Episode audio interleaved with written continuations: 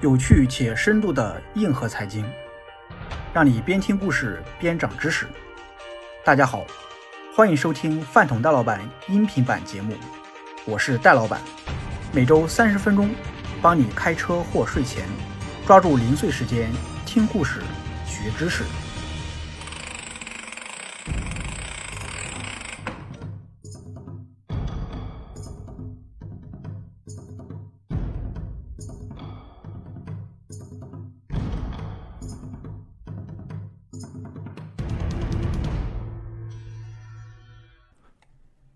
最近在喜马拉雅也上线了饭桶戴老板的投资思维课程，帮你像投资大师一样思考。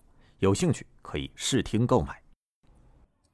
欢迎收听有趣且深度的硬核财经，再下一轮。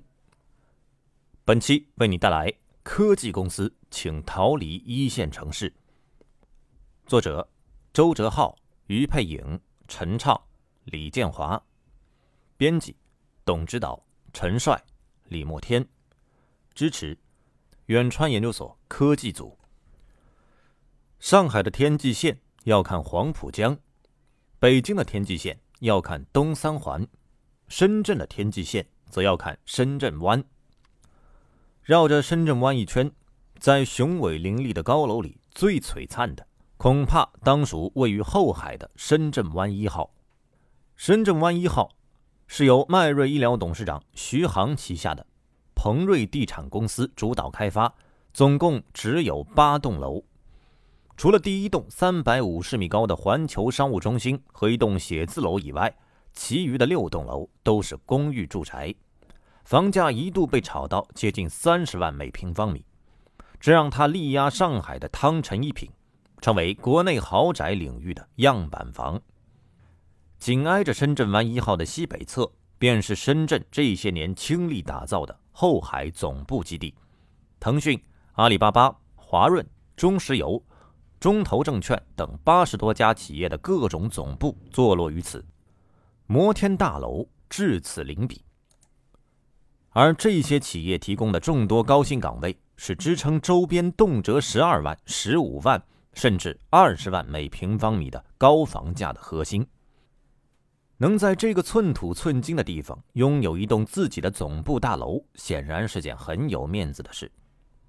二零一六年，深圳一家做专网通信的公司豪掷十八个亿，在后海买了一块地，建设研发总部大楼。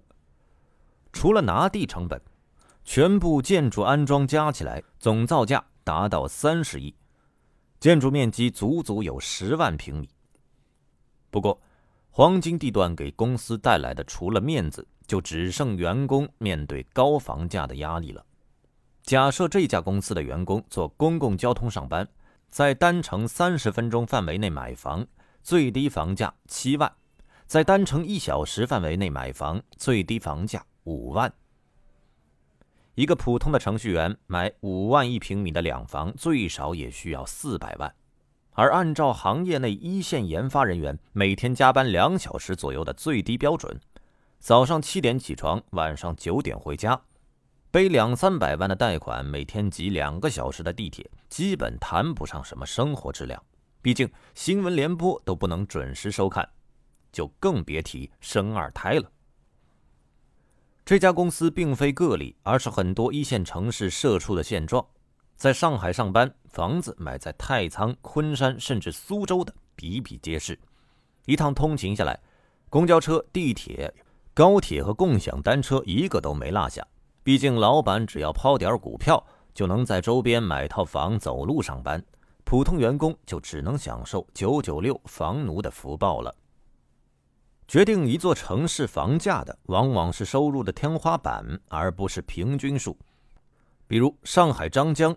尽管是科技人才的汇集地，但张江房价的定价权却掌握在能够套现股票的企业高管手里，而不是格子间里加班的普通员工。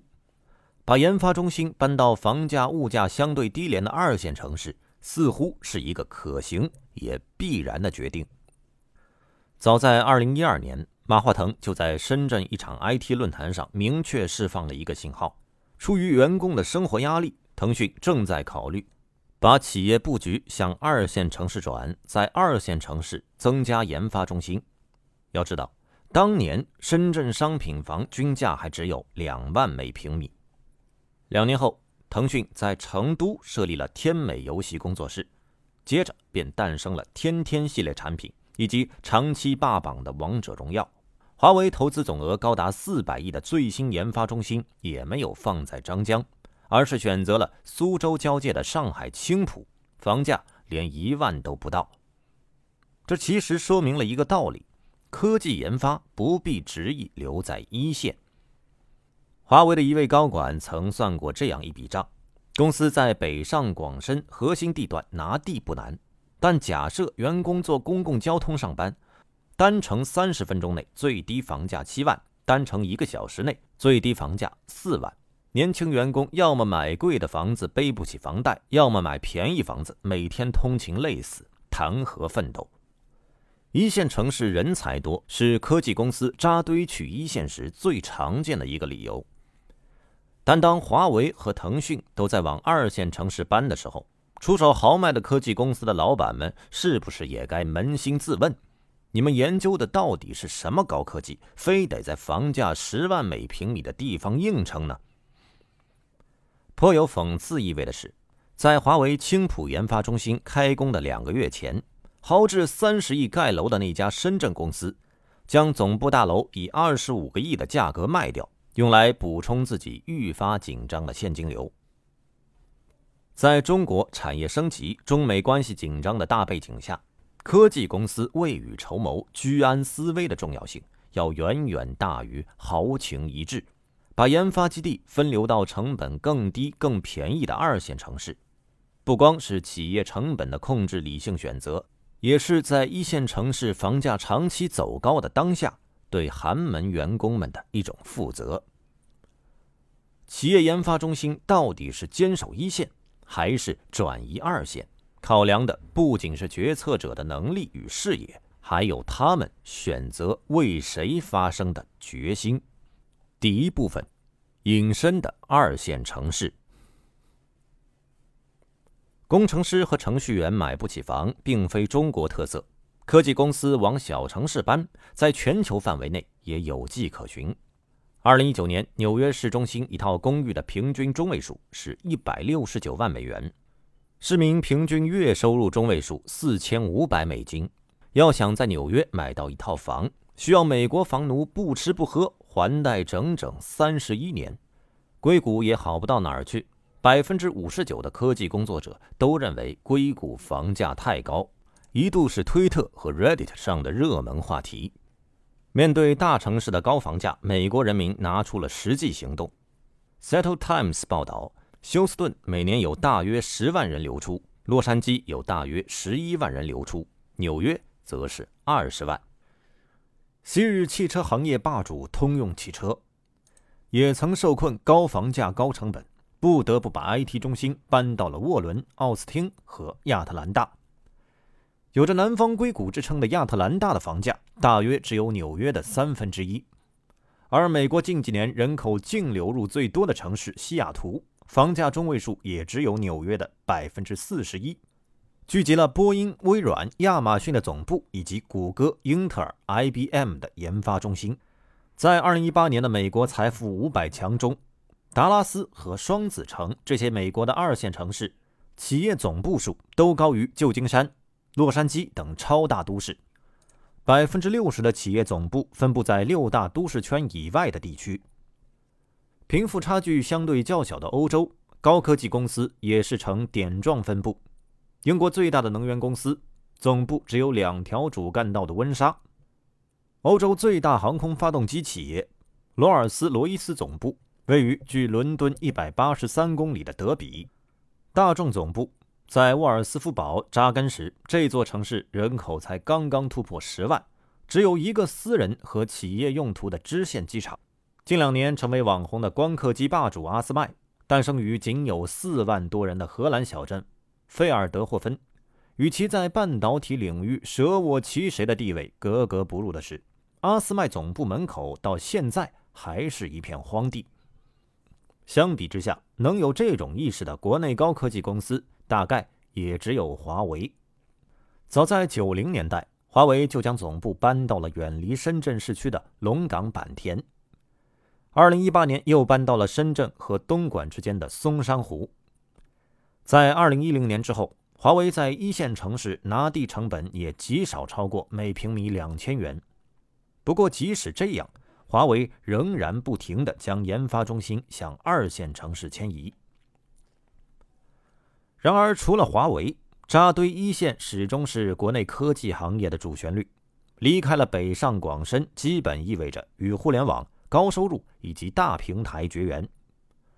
二零二零年八月，财富世界五百强榜单发布，大陆地区总计一百一十七家企业入选，首都北京以五十五家的数量独霸半壁江山，北上深三地更是占据了中国榜单数量的三分之二。但另一方面，在北上广深安居又是个遥不可及的梦想。脱发九九六和三十五岁下岗，完美诠释了一线城市内卷精英的独特文化。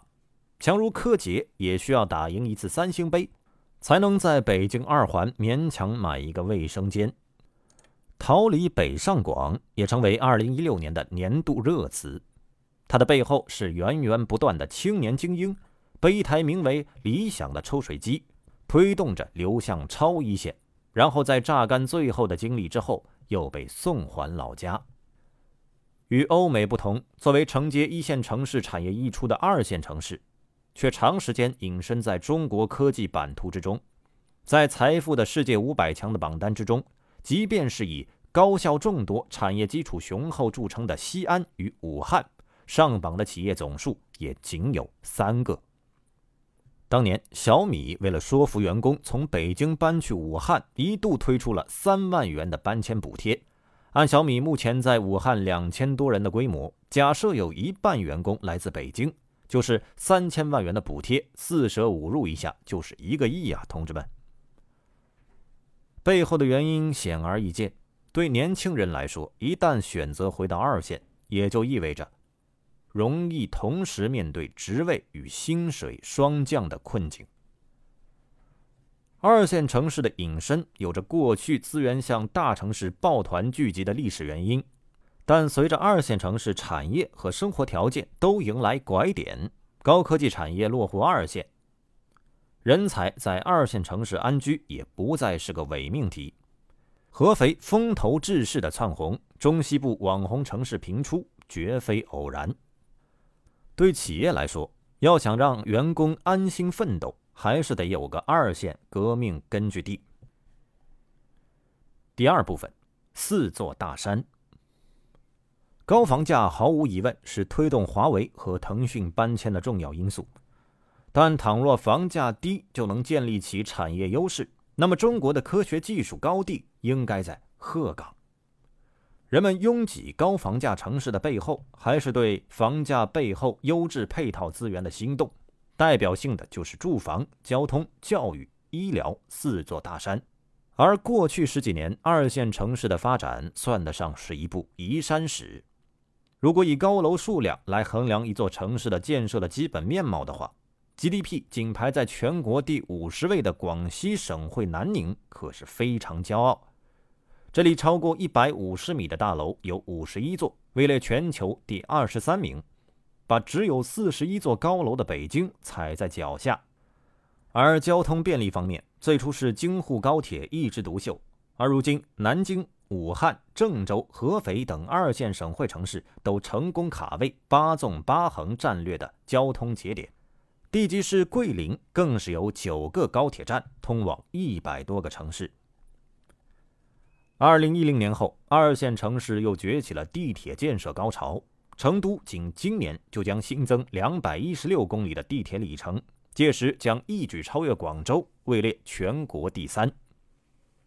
高铁、地铁、高速等等交通设施建设，在省会和周边地级市之间形成了一小时城市圈，各省会之间又形成了三小时生活圈，一步步缩小着和一线城市的交通体验。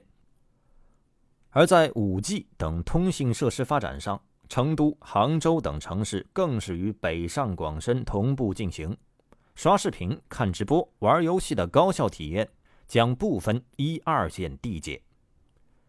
名震全国的医疗天团里，除了北协和在北京，南湘雅、东齐鲁、西华西则分别位于长沙、济南和成都。而复旦大学公布的中国医院百强榜中，西安、武汉、杭州、重庆、南京等二线省会都在全国顶尖医疗资源中占据一席之地，而二线城市更少的人口，反而让资源更加平均。在教育环节，除了杭州相对拉胯，南京、武汉、西安、成都这些二线省会的高校资源并不落后。二幺幺高校数量几乎和上海持平。要知道，在华为发展初期，大量的工程师不是来自清华，也不是交大，而是位于武汉的华中科大。华为十七名高管中，来自华中科大的占据四席，位列第一，搞得华科一度以“华为娘家”自居。南京的东南大学则是华为二十多年的合作伙伴。华为也是东南大学毕业生就业人数最多的单位。除了高等教育，二线城市的基础教育资源其实也不弱。重庆的巴蜀小学、南京的琅琊路小学、郑州的省实验、长沙的实验小学等等，也都位列全国最佳小学前十五。在高中组，重庆的巴蜀中学和长沙的师范附中算是全国驰名。成都更是有两所高中位列全国前十，搞得黄冈和衡水很没面子。所以，成都不仅有鸳鸯楼，重庆不仅有解放碑，长沙不仅有茶颜悦色，这些二线城市更是有一整套不断完善的生活环境。要知道，LV 国内最大的旗舰店是在成都的 IFS。二零一七年，还没演《甄嬛传》的老罗，把位于北京、深圳等地方的行政。研发、设计等总管部门一块儿迁入了成都，他本人还在成都买了自己的第一套房。搬到成都后，罗老师谈了两点感受：一是同样是保利的房子，成都比北京那个好得多，北京十五万，成都才两万；二是和成都太古里相比，北京的太古里土多了。归根结底，二线城市之于科技公司，其实是一个三缺一的状态：房价低廉，生活便捷，基础设施完善，就等大老板们拎包入住了。好，以上就是本期全部内容。本期与您分享了科技公司请逃离一线城市的上半部分，在下期节目中将继续与您分享该片的下半部分。喜欢的话，欢迎订阅及关注。更多有趣且深度的硬核财经故事，我们下期继续来分享。在下一轮，下期再见。